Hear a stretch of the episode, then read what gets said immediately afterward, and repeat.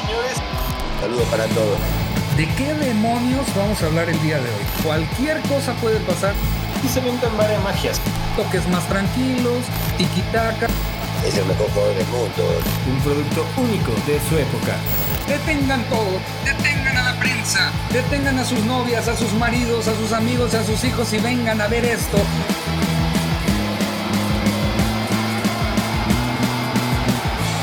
Bienvenidos señoras y señores a otro episodio de Los 11 Toques, un podcast de deportes y humor donde todas las semanas nos turnamos para hablar un tema interesante, feo, bonito, trágico, agradable, romántico, sobre el mundo de los deportes. Como siempre, yo soy Alex Gallardo y junto a mí, el único jugador que fue al Mundial de 1930 y sigue en plena forma física, Roy Roque. Bienvenidos, bienvenidos, buenas noches, bienvenidos al único podcast que le desconectó el control a su hermano mientras jugaban FIFA. Y pues Gallardo, hoy arrancamos una nueva serie, se rumora. Una nueva serie, señores, que estoy muy emocionado porque a mí me encanta hacer este tipo de investigaciones eh, a profundidad, eh, saber hasta el más minúsculo y, e insignificante detalle sobre pues, lo que me interesa, ¿no? En este caso, sobre México, la participación de México en mundiales, güey. Siempre se me ha hecho interesante, pero me di cuenta de que no sé tanto como yo pensé que debería saber, pues siendo, pues, vaya, fanático del fútbol, ¿no? Entonces me di a la tarea. Sí, fanático del fútbol, pero me di cuenta que no sabía tanto y me di a la tarea, se me ocurrió más bien, eh, pues empezar una serie de la historia de México en los mundiales. Obviamente hubo una época en donde pues no eran tan, tan, o se lo tomaban tan en serio como ahora. Entonces la participación era minúscula, digamos, pero pues también detrás del mundial hay historias, historias y cosas muy interesantes que yo tampoco sabía y que pues me gustaría compartírselos a todos nuestros amigos toqueros y a ti, Rocket. Excelente, así que pues bueno, a través de esta serie de episodios que iremos liberando poco a poco, haremos una recapitulación histórica de la participación del Tri en estas justas. Así es. Y también las historias, asumo yo, por las cuales eventualmente estuvimos ausentes. Así es, sí, así es, porque pues vaya, hay, hay algunas ausencias que también ya estaremos platicando. Obviamente pues no platicaremos de eso, pero eh, yo creo que sí es más enfocado a la participación de México. Si no participó, quizás sea un asterisquito o en el... un apéndice. Ajá, exacto, pero, pero bueno, eso es a lo que vamos. También, si están escuchando este episodio en Spotify en este momento o en cualquier otra plataforma de, de podcasts únicamente auditivos, les recomiendo que vayan a nuestro YouTube en este momento, Rockets, para que vean el material de archivo que encontramos muy bonito, muy bonito, obviamente pues escenas de, los años 30, toda esta, este romanticismo de apenas el cambio de, siglo y todo esto, muy bonito, entonces se los recomiendo ampliamente, vayan a verlo a YouTube si lo están escuchando únicamente en audio. Y pues ¿Qué te parece si empezamos? Pues qué bueno que mencionas eso, güey, porque la neta es algo de las cosas que yo con más ansias espero de esta serie. Creo que va a ser una muy buena excusa para hacer un repaso de cuál era el contexto global en torno a cada campeonato. Exacto, exacto. Y aquí vamos a ver en, este primer episodio, pues cómo, cómo empieza todo este pedo de los mundiales. Entonces es súper, súper interesante, se los prometo. Pues ya, sin más preámbulos, ¿qué te parece si, si empezamos? Sí, sí. Manda la Rocket, señor.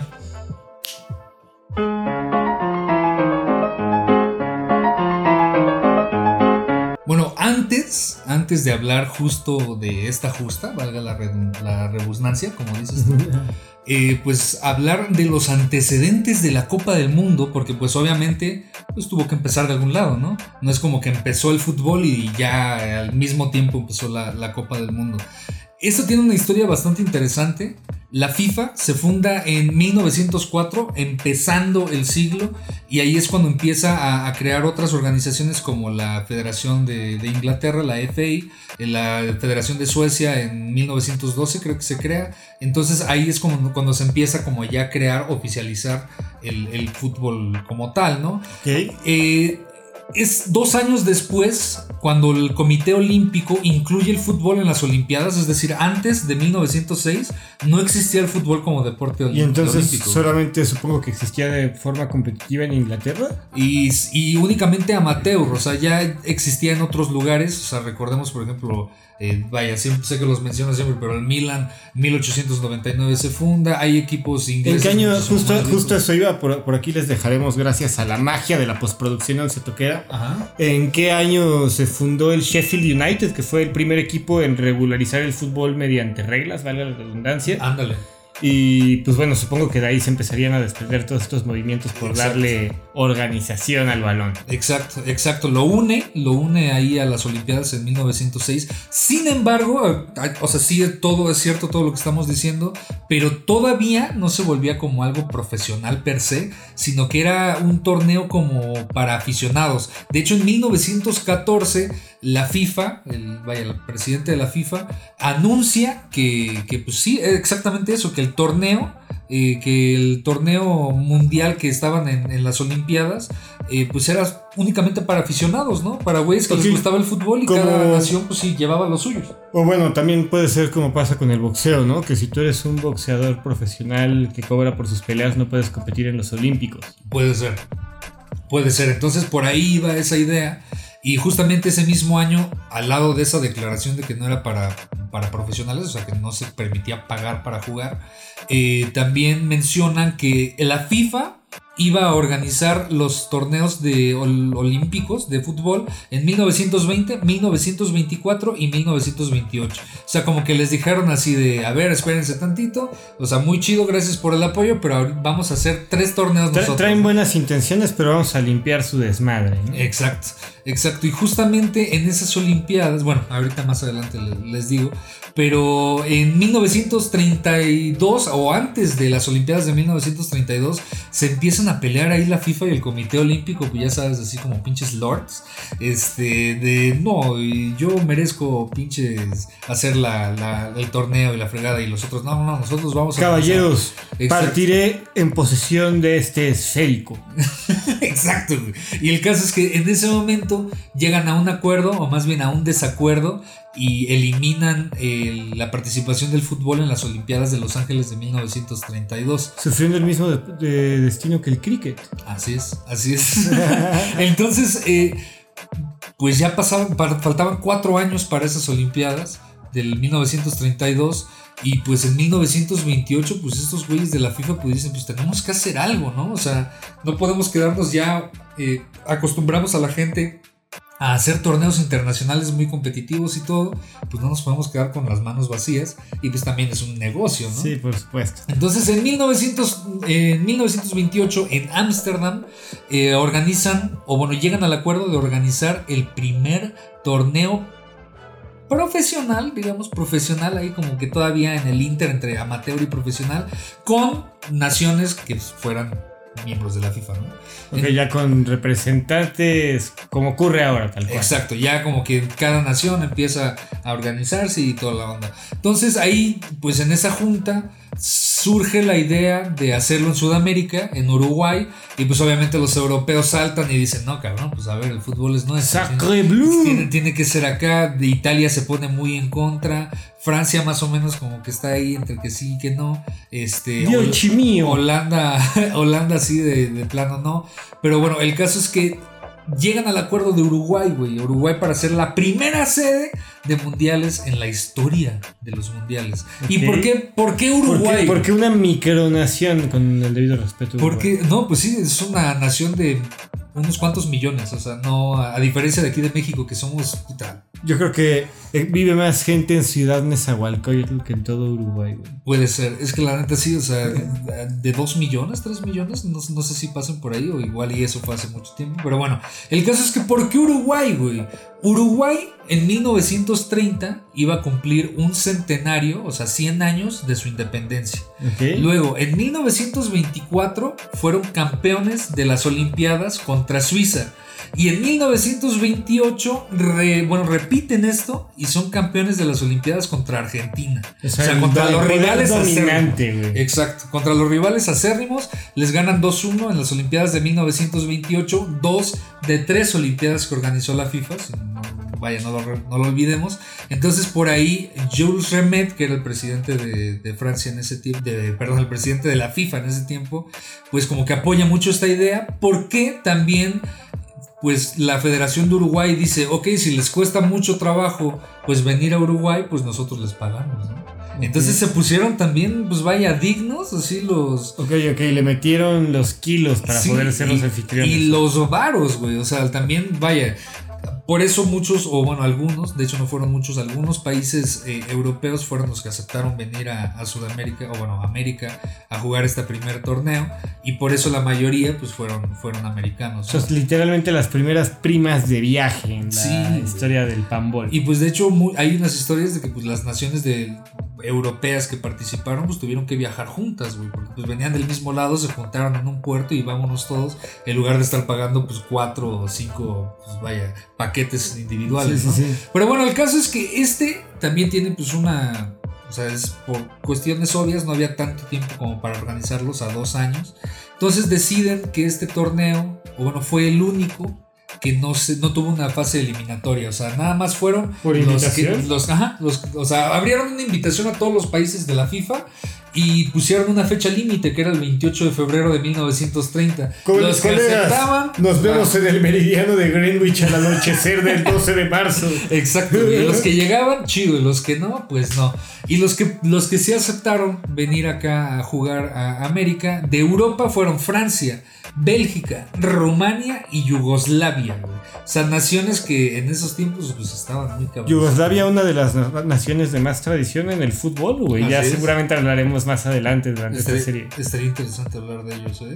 Pero bueno, y del lado de las Américas están México, Estados Unidos representando Norteamérica y de Sudamérica, Chile, Argentina, Paraguay, Uruguay, Bolivia, Perú y Brasil.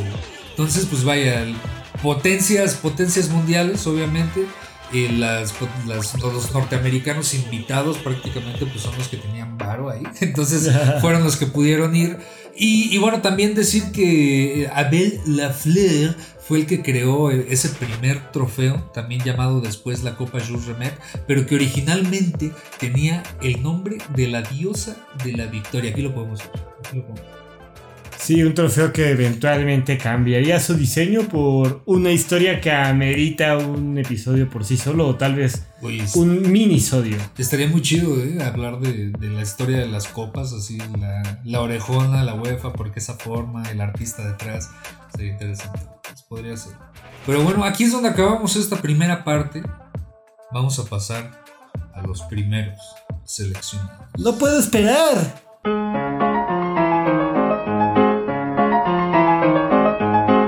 Pues ahora sí, Rockets, vamos a hablar de los primeros héroes nacionales de, que participaron en el primer mundial de 1930 en Uruguay.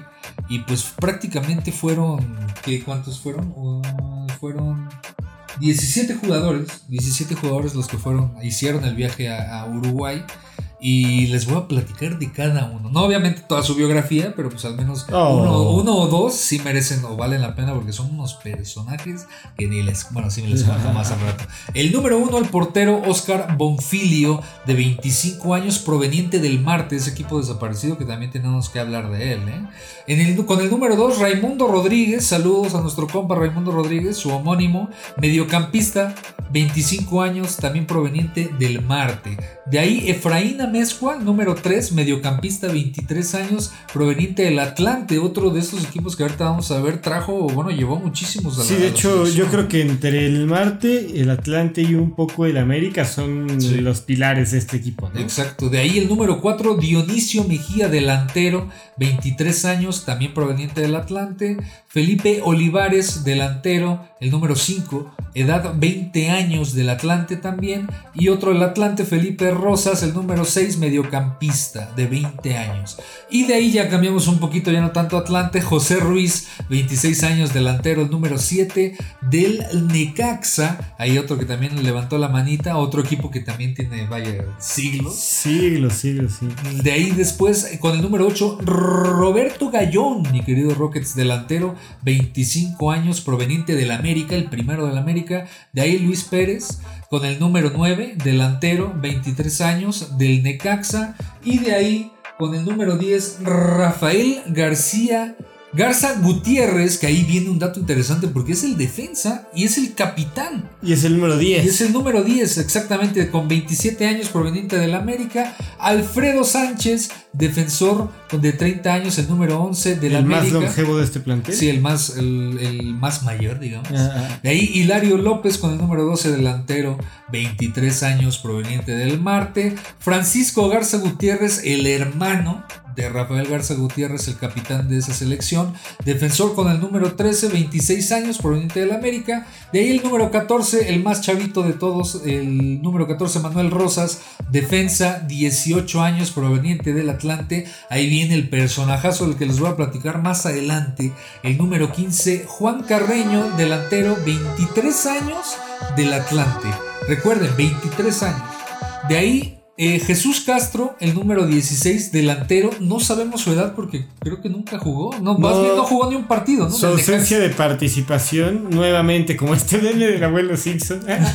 Sí, nada más entró, saludó a los uruguayos y se regresó. a Se México. regresó a México, sí. Y, y bueno, del Necaxa pr- prácticamente él. De, y luego el número 21, Isidoro Sota García, que él también portero, 28 años y del América. Me Todos llama- ellos Me llama la atención solo un portero suplente en esta Si solo un portero suplente, pues en realidad 17 jugadores, ahorita son 21, ¿no? 23, Entonces, sí, creo. 23 ya les dan un poquito más de chance. Y todos ellos comandados por el español Juan Luque de Serralonga, mi querido Rockets. Y no me estás albureando otra vez. Y no te estoy albureando, pero ¿has escuchado de alguno de ellos? O decir ninguno. Güey, la neta, o sea, no. Pues ahorita- Son nombres nuevos para mí, la verdad. Parece que nos espera toda una aventura narrativa.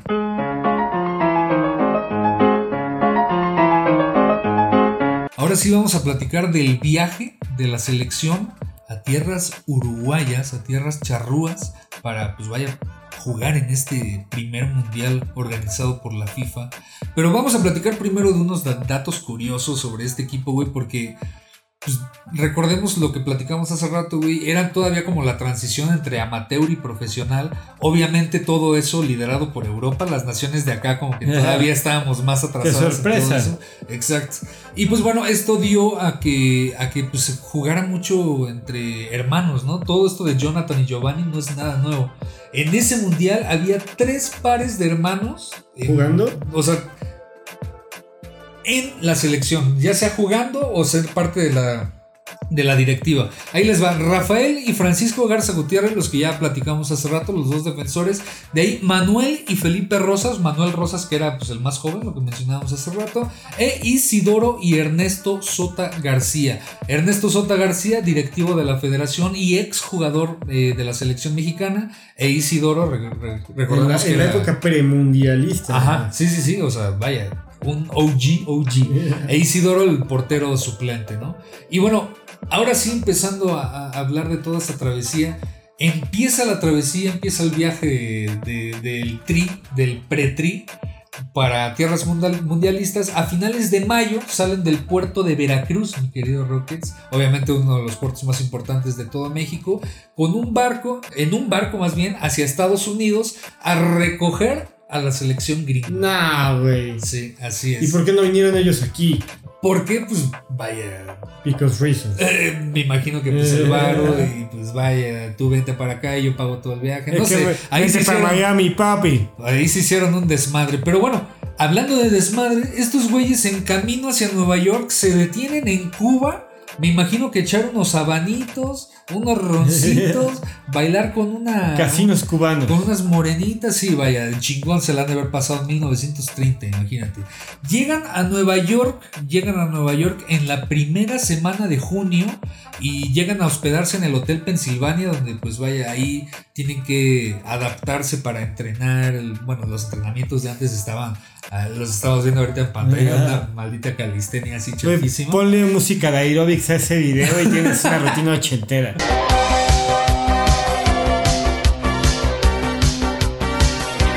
Y ahí se quedan, ahí se quedan. Y ahí, bueno, eh, Juan Luque, el, director técnico, era muy conocido porque el vato siempre llegaba, o sea, era fornido español y llegaba con su, gabardina negra, entonces le apodaron el torero y ese güey también era una joyita, o sea, se dice que insultaba a los jugadores, les valía mal, o sea, le valía mal lo que le decían, o sea, los regañaba, los sacaba pleno. En mi mente es como el Lisuito Rey en la, en la serie de Luis Miguel, entonces. Ándale, sí. Joder, Mickey. Ándale, ándale. Joder, Juanito, joder. Es que no sabes tirar la puerta. así, güey, me diste miedo, loco. Se, te salió la sangre española, ¿eh? Estás cabrón. Pero bueno, de ahí eh, están un rato en Nueva York y se van el, de Estados Unidos, salen de Nueva York el 13 de junio junto a la selección de Estados Unidos. O sea, eh, hermanitos, compadres, vámonos para Estados Unidos.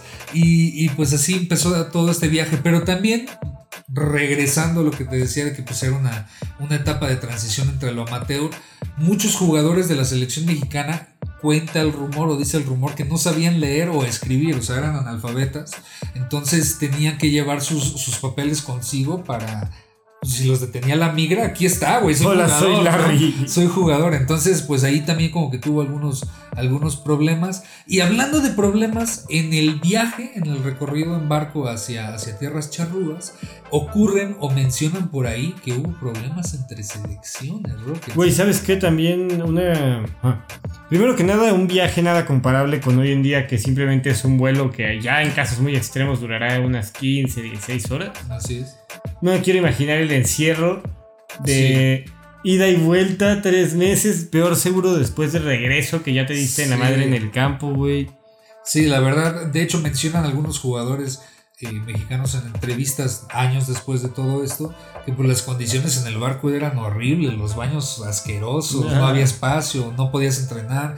Eh, y bueno, algunos de estos problemas dice Bonfilio en una entrevista más adelante en su vida, que pues decían que los americanos eran medio snobs, o sea, medio mamones. Yo creo que quiso Ryan, have you seen those guys? Sí, o sea, oh, they're just hateful.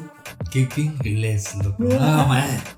Pero sí, me imagino que hubo ahí por un poquito de, racismo, ¿no? Y un poquito de, contraste eh, del otro lado, eh, los europeos, pues ya te imaginarás los, franceses, los belgas, los rumanos, en el mismo barco, hasta ahí hay fotitos de los tres, los tres equipos juntos, ¿no? Entonces, de un lado vemos a los gringos y a los mexas peleándose como siempre, y del otro lado vemos hermandad después de la, después de la Primera Guerra Mundial y todo esto, ¿no? Y bueno, habla, también, el entrenador habló también. De hecho, detuvieron un partido para que ingleses y alemanes pudieran celebrar la Navidad, ¿no?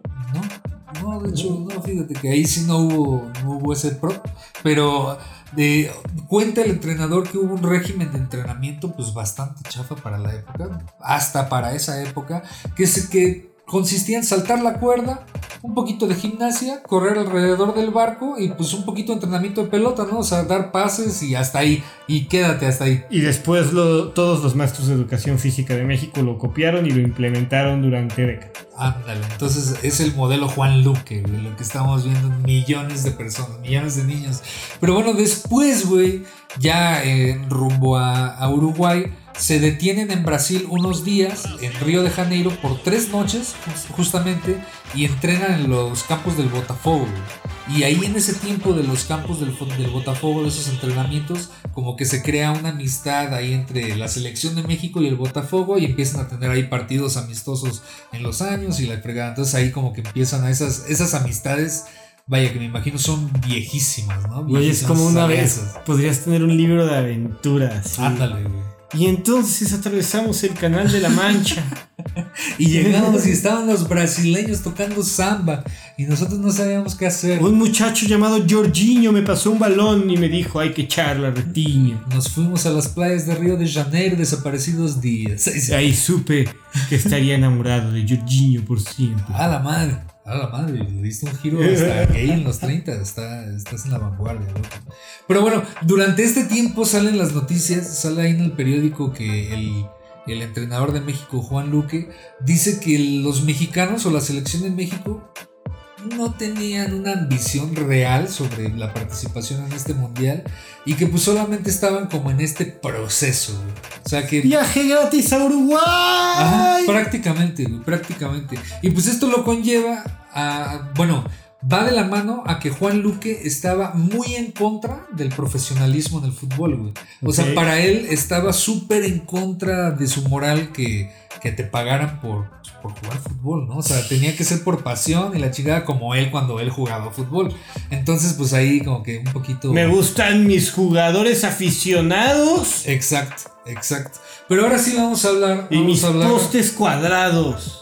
A la madre. Y mis bolas de cuero. Ahora, ahora sí vamos a hablar de, de este, de este jugador y bastante interesante que les mencionaba hace rato ahí en esa, en esa introducción a los jugadores. Vamos a hablar de Juan Carreño, querido Rob. ¿Tiene algo que ver con el señor Caños? Después escribiría un manual de buenos modales. Pues, pues hasta puede ser, cabrón. No tengo idea. Pero es que este güey, la neta, sí se pasó de lanza con muchas de las cosas que, que hacía, güey. Ahí te va. Ahí te va. El vato decía que el trabajo, Y cito. y cito, el trabajo era para los bueyes. O sea, él estaba hecho para jugar fútbol y pues iba a jugar fútbol. El vato también aparte tenía un pinche porte como lo podemos ver aquí en este momento. O sea, toda la selección traían acá un uniforme pues muy bonito con como unas agujetas acá en el pecho. Nah, ese güey se las quitó y todo abierto mostrando el pecho. Ah, mira el primer, el mi rey. Ándale, no, no, no, pero no tienes una idea, güey. Este vato también se hizo muy famoso porque hacía un- algunas tácticas distractorias en que, pues, el güey. Es que no sé, no. ¿Qué, qué te, qué te imaginas que puede hacer? Oh, pues mira, me- de las ciñeras del fútbol me sé la de los alfileres. ¿Ok? Una vez le aplicaron a Salcido la que yo describiría como el aprieta saco. no, y ya tú, tú concluye a qué me refiero. Ok, no, no, no. Mira, lo que hacía este vato. O la era- pera de béisbol, güey, también es un clásico. ¿La pera de béisbol? Digo, de boxeo. ¿Cuál pera, güey? Ah, o sea, le metes un madrazo así. Ah, ok, no, no, no. Este vato hizo algo más ñero aún, güey. Lo que hacía este güey era que pon tú, uno de tus compañeros va a, a tirar, o sea, está fuera del área, va a tirar, y lo que hacía este cabrón era que se, se paraba acá y le bajaba los pantalones a su compañero No, para distraer a los, a los contrarios, güey. Entonces todos los demás se quedaron así como de qué pedo, ¿no? Entonces ahí ya, pues tiraba el otro güey y pues, pues funcionaba. No mames. Te lo juro, güey. Te lo juro. De hecho, hay otra más cabrona. Ahí te va. En un partido, el, el vato pues se va contra, con sus rivales, contra el capitán, con el capitán, o no sé si con otros jugadores, pero llegan a un acuerdo de pues apostar. Llegan a una apuesta, güey. Tres caguamitas. O sí, o por bar o lo que sea. El caso es que se juega el partido. eh, Juan Carreño, pues me imagino que anota un gol o lo que. Caso es que gana, gana ese cabrón. Entonces ya se acerca el jugador y le dice, oye Juan, pues va, te, va, te voy a pagar. Y el vato le contesta diciéndole, a mí no me pagues, loco. Mejor paga las deudas que tengo en el burdel, señor. Rockets. Era muy conocido Juan Carreño porque pues se llevaba con una madame de un burdel, güey. O sea, eran como cuates o era conocido que había una relación, no sé si sentimental o nada más carnal, pero había una relación entre Juan Carreño y pues una, una madame de un O sea, rockstareando. güey. A los 23 años, güey, en 1930, pues es que imagínate todo lo que ves en México de los años sí, 20, ¿no? O sea, ya sí, sí, sí. eres un señor de 60 años. Es un, en un México muy levemente post-revolucionario. Ajá, ajá, ajá, Acaba, lo mencionabas hace rato, acaba de nacer la reina Isabel, o sea que podemos decir que es más vieja que los torneos mundiales de fútbol. Exacto. O sea, los torneos, los mundiales son más jóvenes que la reina Isabel, cabrón. Pero bueno, llega la selección, llega la delegación mexicana a Uruguay. ¿Y qué es lo primero que pasa? Que llega un jugador uruguayo de nombre Lorenzo Fernández y que era amigo del capitán de la selección mexicana Rafael Garza Gutiérrez, también conocido como Récord. Ah, un histórico por su apellido, por su apodo sí le conozco. Sí, claro, claro, pues el récord, récord eh, Garza Gutiérrez. Y bueno, él era un jugador alto, medía 1,85 más o menos, 1,80. Entonces era muy alto para la época. Llega Lorenzo Fernández, vio a los mexas que estaban todos chaparritos y desnutridos y flacos y así, y le dice, oye, Eso fue de tu cosecha, güey. Eso no está en la declaración original. no, sí, güey. Y el vato le dice así como de, oye, pues veniste con niños o qué pedo, ¿no? Entonces desde ahí... Veniste con niños. Veniste con niños. ¿Cómo se llama? Ro- Rogelio, Ricardo, ¿cómo se llama? Rafael. Veniste con niños, Rafael. Vos venís con un grupo de niños Pero- a competir con adultos. Pero no, eran, eran pues vaya, adultos mexicanos que pues habían, obviamente habían sufrido durante, pues vaya, la postrevolución. Entonces pues estaba bastante gacho que se esté Tengo hambre. Sí, o sea, recordemos, Uruguay un país que es una bolita de 2 millones y México obviamente pues hay muchísimo más pobreza, más injusticias y demás que bueno, es otro tema aparte, ¿no? Y bueno, eh, el entrenador de, de la selección Juan Luque decide, junto con obviamente la, la Asociación Uruguaya de Fútbol, pues llevar a la selección mexicana a entrenar a un colegio religioso. Ok. Y pues ahí cuentan los rumores que era como para calmar tantito los calzones de Juan Carreño, ¿eh? porque ahí estaba el Era- rockstar alejado de la ciudad, loco. Vamos a intercalar sesiones de control de balón con 20 padres nuestros. Para usted, señor capitán, 30. Ándale, pon el ejemplo, cabrón. Entonces ya pasa eso, ¿no?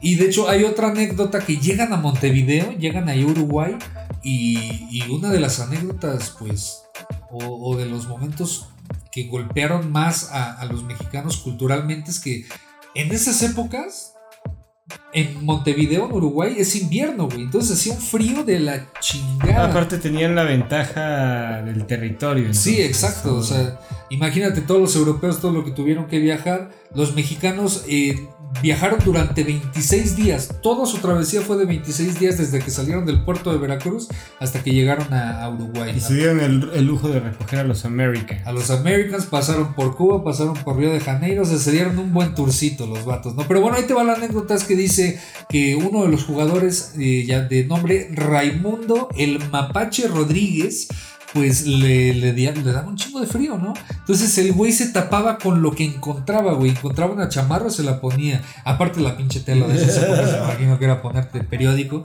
Pero que el güey se ponía hasta vendas porque eran más calientitas. No. Entonces que el güey pues llegaba y entraba hacia los cuartos y, pues, lleno de Y vendas. abrázame, compa. y le pusieron, adivina cómo, la momia. O sea que tenemos Ah. dos momias. En la Dos. historia de la selección Así nacional. es, el primero, Raimundo el Mapache, o también la momia Rodríguez. Y décadas después, En julio, la momia Gu- Gómez. ¿Cómo se Gutiérrez? Gómez, Gómez, Gómez. Ah, ese güey.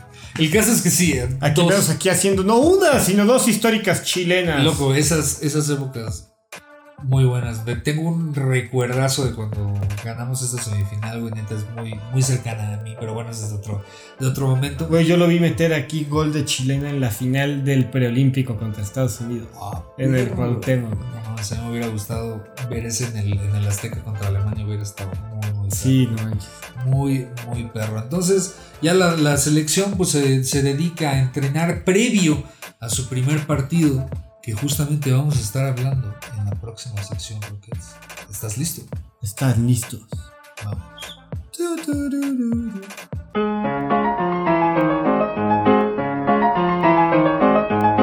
Previo al primer partido de la selección en tierras charrúas, una de las técnicas del entrenador Juan Luque para, para motivar a los, a los mexicanos fue recordarles esa historia pues clásica de la historia de México, pues, la batalla de Puebla, ¿no? Que justamente fue contra los franceses, que eran los, a los que se iban a enfrentar un día después. Güey, pues que irónicamente debe haber estado dos triquis fresca en ese momento, ¿no? Pues más o menos, güey, más o menos. Entonces todavía como que había ese nacionalismo.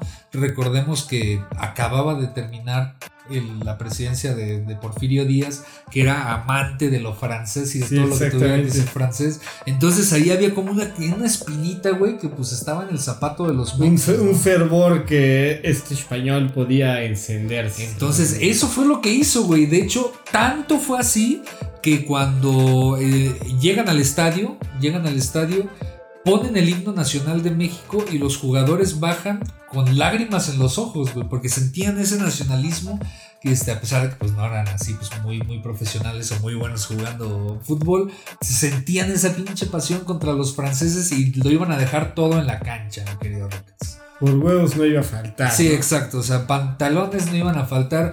Y pues. Pero ahí tal vez talento futbolístico faltó un poco, Gallardo. Faltó de todo. Faltó, pues vaya, buenas condiciones. Que hubiera un poquito más de tiempo, más planeación. Pero bueno. El caso es que cuentan algunos jugadores que las tácticas de Juan Luque eran nulas. No había, güey. O sea, prácticamente no había. Muchachos, salgan a divertirse. Güey, ahí te va, ahí te va. No había Me imagino así, perfecto. No había instrucciones o trabajo de pizarrón. O sea, no era como que le pusiera tú la mueves para acá, tú la mueves para acá. No, la chingada. Disparen de todos lados. Disparen de lejos. Entonces, en ese partido. Si tienes una oportunidad a puerta, take it. Ajá, exacto. Esa fue la. Pásensela y tiren. Vamos a lo que caiga. Sí. Entonces, el primer partido. El primer partido de la selección. ¿Cómo resultó esta magnífica estrategia, doctor Gallardo? Ahí te va. Fue el 13 de julio de 1930 en el estadio Positos de Montevideo.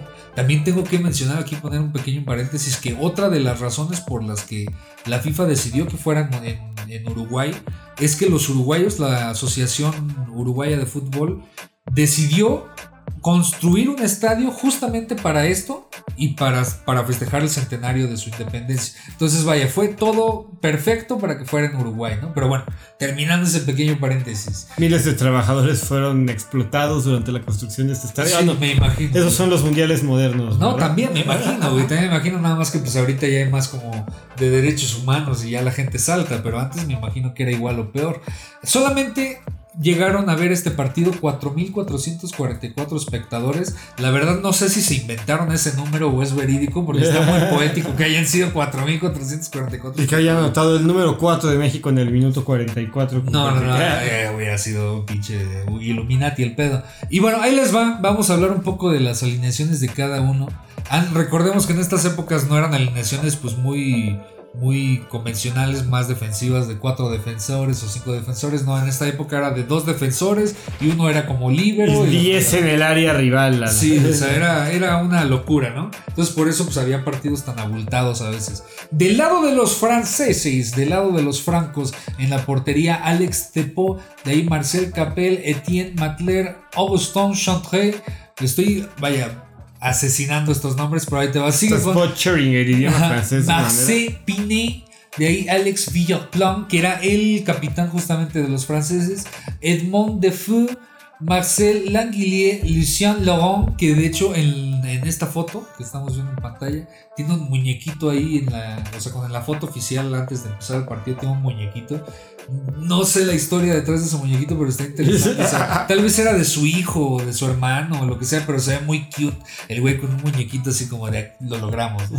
Y de ahí eh, Ernest Liberati y André Machino. Y en la alineación de los Mexas, mi querido Rockets, la primera alineación en la historia del trino te emociona. Los loco? primeros 11 guerreros. Los primeros a la selección. 11 héroes aztecas, exactamente, que defendieron a la selección Rockets. Vamos a hablar de ellos en el número, en la posición de portero. Con el número 1, Oscar Bonfilio. De ahí el capitán. El número 10, por alguna razón. El defensor Rafael Garza Gutiérrez, el capitán, el chavo, 1.70 y 1.80 y tantos.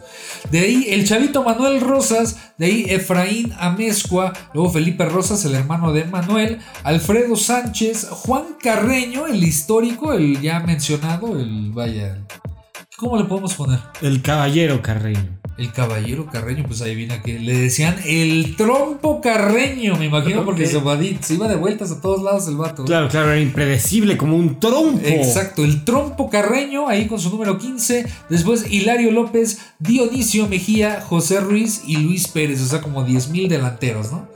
Claro, claro. Y, bueno, y ya ha empezado el partido. en algo así que es como un 2-1-10. Ándale, a una mamada así literal, me imagino que, o sea, fueron a partir más, pues ya, ya hablábamos hace rato de las tácticas, eran disparen de donde caiga, güey, y si entra chido y si no, pues ni pedo. Y bajen los pantalones a sus compañeros, Yo, caballeros. creo- ¿qué, ¿cómo habrán llegado así como de, güey, ya, no ya somos profesionales? Ya. ¿Habrá sido? ¿O, No, yo o creo lo habrán que- permitido todavía? Yo creo que en este momento eran, al menos por como lo, de- lo ha planteado el contexto que hemos platicado, son como un grupo de frat boys, ¿no? Así. Ándale, ándale, les vale madres. El caso es que empieza el partido. Empieza el partido acá en, en Montevideo, en Uruguay. Y al minuto 19, mi querido Rockets, adivina qué. Adivino que Gallardo ya estaba, ya estaba haciéndose agua de la canoa. Exacto, exacto. O sea, no duró ni 20 minutos literal. En el minuto 19 se anota el primer gol en la historia de los mundiales y no fue nuestro. No Volvimos a estar en un partido inaugural. Sí, o sea, literal. Lo, primer lo platicábamos en el episodio, creo, de Rafa Márquez, ¿no? Ajá, que es un justamente. privilegio. güey. Y- y- es, lo, es lo que te decía, güey. Nos toca el partido inaugural. Justamente se, se juega al mismo tiempo el partido de Estados Unidos contra Bélgica. Que justamente Estados Unidos vence a Bélgica 3 a 0. Ok. Pero bueno, fue primero este, digamos que por minutos primero este y ya después, un poquito después fue el de Estados Unidos. Entonces digamos que por eso el primer gol, el primer gol en la historia de los mundiales fue de Lucien Laurent. Laurent de la selección francesa que pues vaya, ya te imaginarás. Y justamente es este Lucien Laurent el que tenía el muñequito ahí en esa foto curiosa. Podemos, podemos afirmar que desde el minuto 19 pesó más la motivación del muñequito que la de la batalla del 5 de mayo, ¿no? Exacto. Va, va pesando más en este balanzómetro. Muñequito, la batalla de sí, no. Y pues bueno, fue una asistencia de Languilier, disparo a media altura cruzado, imposible para Bonfilio. De ahí el minuto 26, el portero Alex Terreau tiene una contusión y deciden, bueno, no deciden, tienen que salir del partido y el defensa Chantrel tiene que tomar su, su lugar, ¿no? Entonces... Convirtiéndose seguramente también en el primer güey en abandonar en el carrito de las desgracias. Exactamente, o sea, vimos cuántos récords rompimos. Y de ahí, eh, pues juegan todo el partido con 10 hombres los franceses. Entonces, imagínate, les valió madres porque al minuto 40, gol de Una asistencia de Machinot. Ya íbamos ahí perdiendo 2 a 0 al minuto 40. Y pues no faltó mucho para que cayera el segundo al minuto 43. Ahora gol de Machinot que se llevó a media defensa de México. Se pues, volvió loco, 3-0. Gallardo. En menos de 5 minutos, asistencia y gol. Ándale, un Mbappé eh, endemoniado, güey, sí, asquerosamente endemoniado.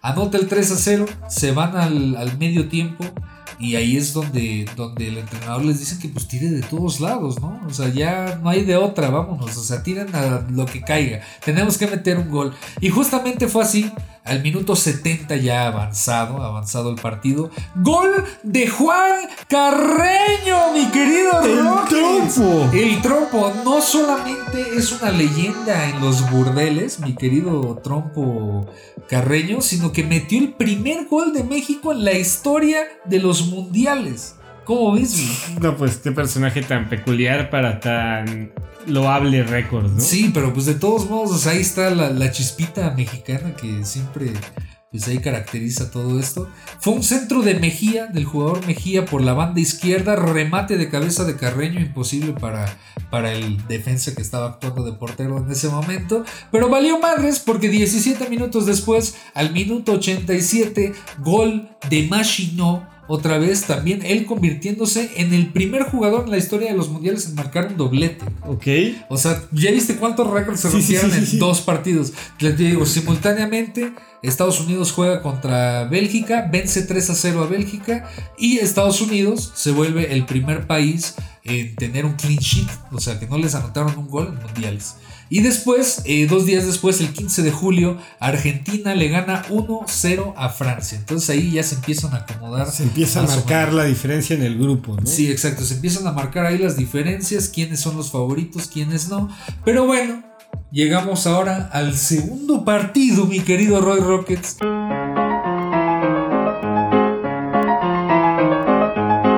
Chi Chi Chi, Le Le Le contra Me Me Me, Jico Coco. No queda, no queda, No. Pero bueno, el caso es que en este partido, güey, En este partido, el director técnico de los chilenos decide dejar en la banca o dejar descansar a todos los jóvenes para dejar a un equipo chileno más experimentado que pueda, pues vaya, quizás romper a, un equipo mexicano que pues no era muy... Dándoles minutos a la banca. Sí, exacto. O sea, dijeron, vamos a jugar contra México, meten a la banca, no hay pedo. Tenemos que jugar chido contra Francia y contra Argentina, ni pedo México. Y bueno, también se marca este partido en la historia. Es que es muy triste. Pero este partido se marca también en la historia porque se anotó el primer autogol en la historia de los mundiales. Y déjame adivinar, fuimos nosotros.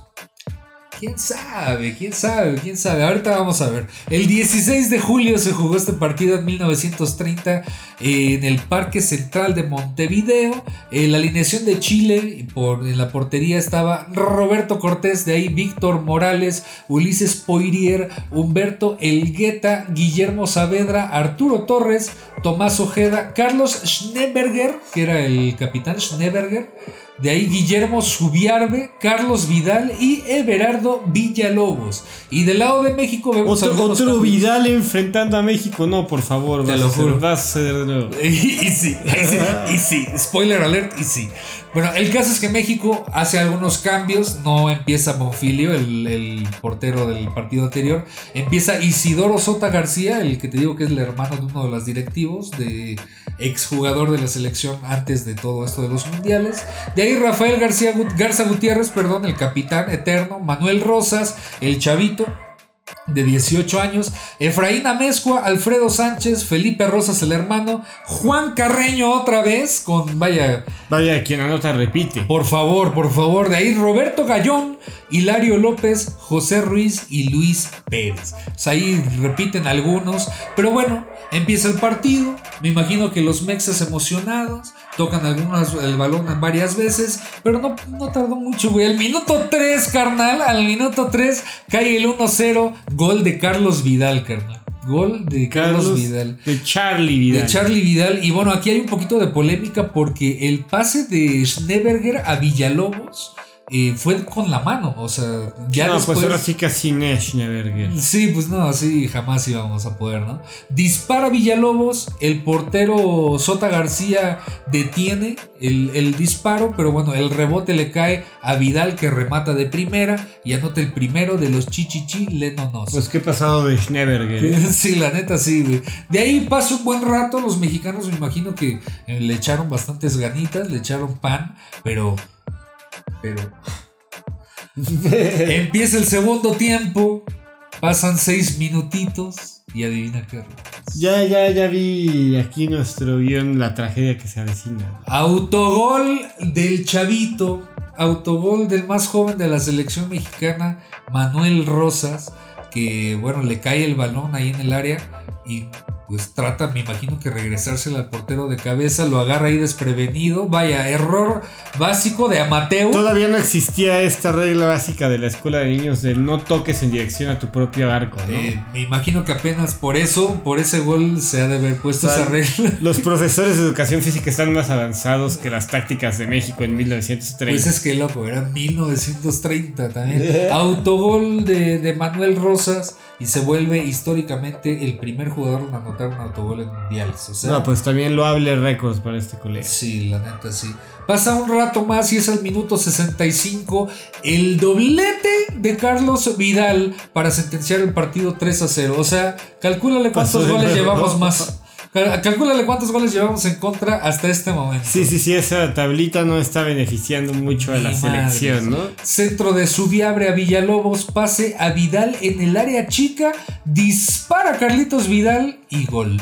Y bueno, el 19 de junio se jugó el Chile contra Francia y Chile le gana 1-0. O sea, Francia, también haciendo un papelón, güey. Sí, o sea, Francia también, o sea, le gana a México, pero pierde contra Argentina y pierde contra Chile. O sea, ahí ya con tres puntitos nada más.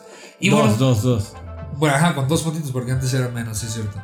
Y después, después, mi querido Rockets, se viene nuestro coco más grande desde el principio de la historia, Rockets. ¿Quién oh, crees? toca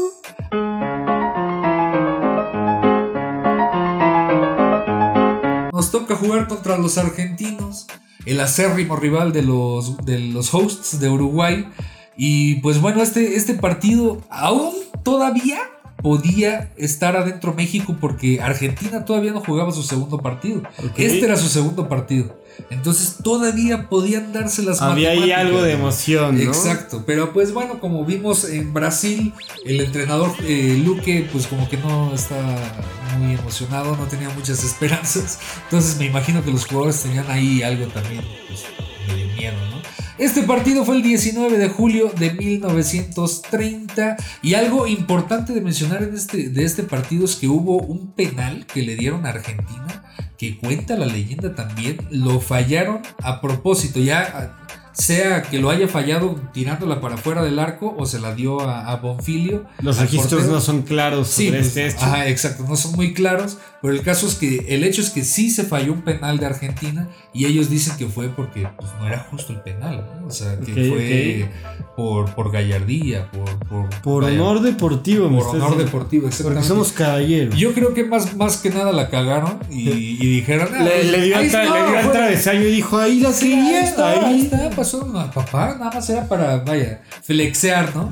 Empieza el partido con en el campo de Argentina Ángel Bocio, que era el capitán y portero de la selección eh, albiceleste. De ahí Alberto Chividini, José de la Torre, Rodolfo Orlandini, Fernando Paternoster, Adolfo Surmelzú, Atilio de María, oh, Carlos Peuchele. ¿Sí? yo creo que por ahí el tío, el abuelo, el tío abuelo, el abuelo bisabuelo, no sé.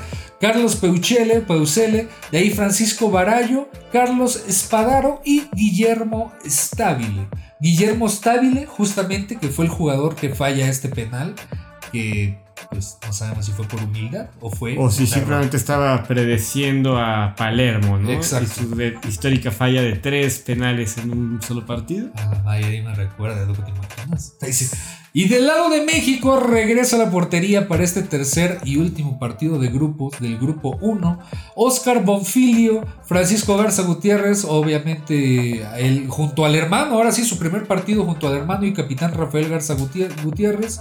De ahí Manuel Rosas lo repite el entrenador a pesar de haber metido el, primer autogol.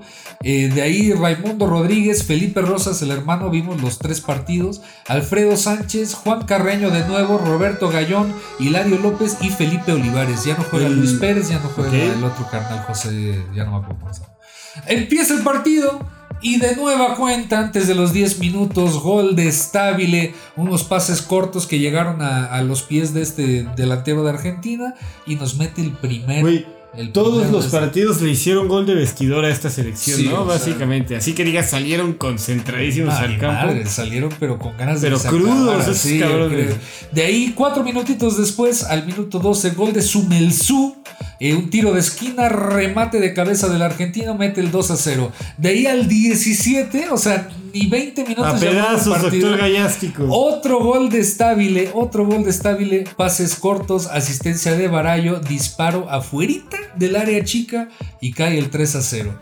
De ahí, de ahí viene algo muy interesante, mi querido Rockets. Antes de que acabara el primer tiempo, falta. Falta en el área de, de Argentina y le dan el penal a quien. Adivina quién, güey. Adivina quién.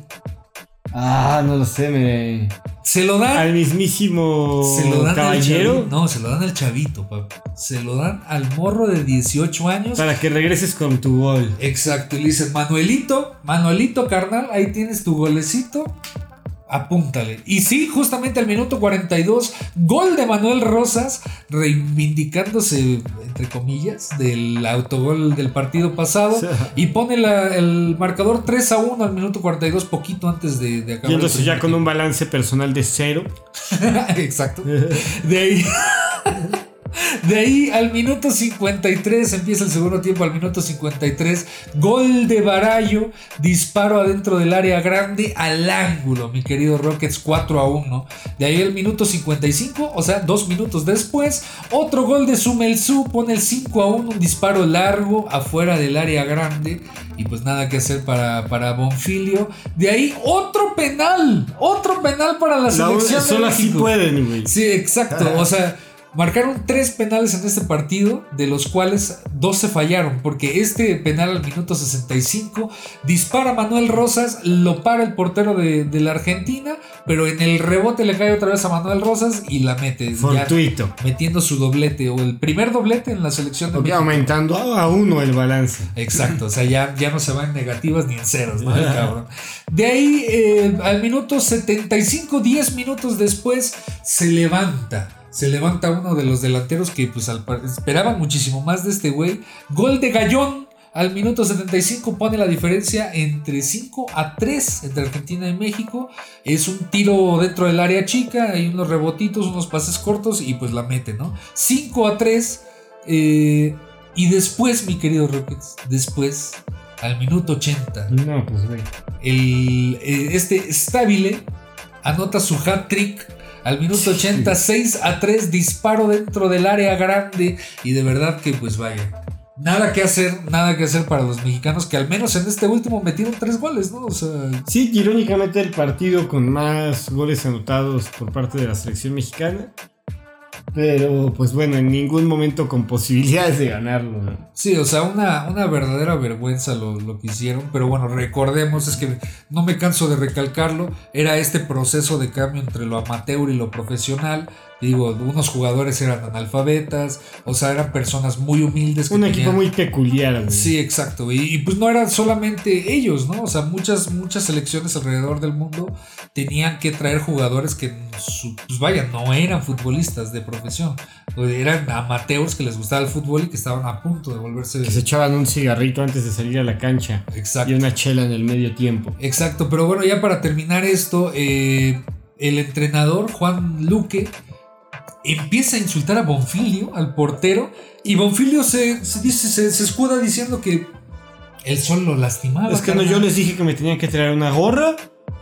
Dice que se queja del sol y pues obviamente los dos mutuamente se mandan a la fregada y ahí se acaba esto. El 22 de julio Argentina le gana 3-1 a Chile y pues bueno, eso, eso lo pone hasta arriba, hasta arriba de la, de la tabla de, de posiciones. Pero bueno, así fue la participación de México en 1930. Así concluye la primera justa mundialista. Pero ahí no acaba. Vamos a lo que sigue.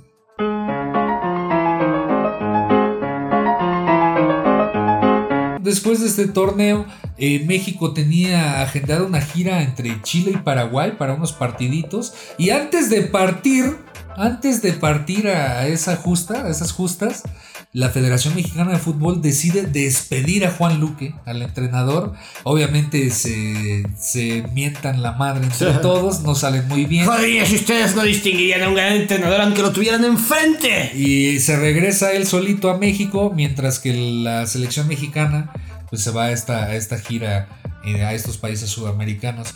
La, el, este mundial, recordemos que pues, eran 13 países, fue un grupo de 4 equipos y los otros 3 grupos de 3. Entonces, en el primer grupo, en el grupo 1, en el primer lugar se quedó Argentina, Chile, Francia y México se quedaron fuera de las semifinales. De ahí en el grupo 2, Yugoslavia se va sobre Brasil. Sobre Brasil con 4 puntos, Brasil 2, puntos y Bolivia 0 puntos, cabrón. O sea, ahí vemos a la Yugoslavia destrozando a los sudamericanos. Una historia de origen interesante para la selección brasileña. Exacto. Y de ahí Uruguay, carnal. Uruguay en su grupo 4 puntos, Romania 2, los favoritos. Y Perú, bueno, no, más bien los, los favoritos eran Uruguay. 4 puntos, Romania 2 y Perú 0. O sea, ahí vemos que ya van avanzando, se van poniendo ahí las, las semifinales. Y miren nada más. Exactamente, en el grupo 4 los Estados Unidos con 4 puntos, Paraguay 2 y Bélgica con 0. O sea, sí vemos que muchas, muchas de las selecciones europeas se quedaron ridículo. Sí, por, te digo, todo el viaje que conllevó, ¿no? Era la primera vez que se tenía que hacer algo así. La primera semifinal se juega eh, Argentina contra Estados Unidos, un partido que acabó verdaderamente vergonzoso para nuestros vecinos. 6 a 1, mi querido Rockets. Uy, no, pues güey, se vio ya la, la, diferencia, ¿no? Ahora sí que ¿dónde está tu gigante de CONCACAF? Eh? Exacto, o sea, empieza Monty, Monty Scopelli, Scabile con 2 y Peusele con 2. Brown solamente anotó el único tanto para los estadounidenses. El otro partido de semifinal, Uruguay contra Yugoslavia, Uruguay les metió un baile de igual manera 6 a 1. Entonces ya te imaginarás, carnal. O sea, Potencia sudamericana. y, y rivales, acérrimos rivales geográficos, llegando a la final, ganando los dos 6 a 1. Ambas partes del Río de la Plata se encuentran. Exacto, se encuentran ahí. Peusel, este, perdón, eh, Uruguay SEA mete tres goles, de ahí Anselmo mete dos. E Iriarte mete uno, y Yugoslavia pues solamente Bujanovic mete un gol al minuto 4 que empiezan, empiezan ganando, de hecho. Y, y bueno, se encuentran estas dos selecciones después, güey. Es que todo es un drama horrible, güey. 1928 recuerda que la final de la Olimpiada fue entre Uruguay y Argentina. Y apenas dos años después. Y exacto, y ganó Uruguay 2 a 1. Y dos añitos después, el primer mundial en la historia, en la final Uruguay contra Argentina, mi querido Rockets. ¿Cómo lo ves? ¿Estás preparado para lo que viene? Estoy preparado. El partido se jugó el 30 de julio de 1930 en este estadio recién construido en Montevideo. Y el partido se jugó muy bueno, por cierto, lo estamos viendo aquí en pantalla. Se hizo en el Estadio Centenario, justamente, se hizo un partidazo. Eh, casi 64 mil personas 68 mil. 68 mil personas fueron al estadio a ver esta gran final del primer mundial. Uruguay 4. Argentina 2, mi querido Rockets. Y un partidazo porque empieza ganando Uruguay al minuto 12. De ahí Argentina le da la vuelta a Rockets con gol de Peusele y de Stabile. Stabile que llega a su octavo gol. De hecho, es el, el goleador del torneo. El Pichichi. El Pichichi. De ahí Sea mete el empate 2 a 2. De ahí Iriarte pone el 3 a 2 la ventaja. Y al minuto 89, casi llegando al 90, Castro elimina las esperanzas de los argentinos y Uruguay se convierte en el primer campeón del mundo, Rock. Pues un partido de idas y vueltas, ¿no? Como se les clasifica normalmente. Sí sabía que Uruguay marcó diferencia en este mundial, particularmente porque fue uno de los primeros equipos que se presentó con estrategias ya planeadas. Exacto. Dos que tres jugaditas de pizarrón. Sí, sí, sí. Un poco más de disciplina, ¿no? Exacto. Este es lo que te decía hace rato que ya había como unas posiciones eh, ideadas, creadas para cada jugador, movimientos, se crean posiciones nuevas y de hecho pues mucho se dice que, que los uruguayos fueron los predecesores del fútbol total de los holandeses y de los europeos, o sea, de otros, de otros equipos europeos. Entonces ahí vemos la fuerza charrúa pues triplete, ¿no? Más o menos como lo que hizo España en el 2010, 2012, 2008. Pero Acá entre guerras. 24, 28 y 30 siendo campeones. O sea, muy, muy cañón lo que hizo Uruguay en esa época. Sí, pues dueños arrolladores del fútbol y spoiler alert, de hecho terminarían por ser bicampeones, ¿no? Sí, así es, pero esa es historia aparte.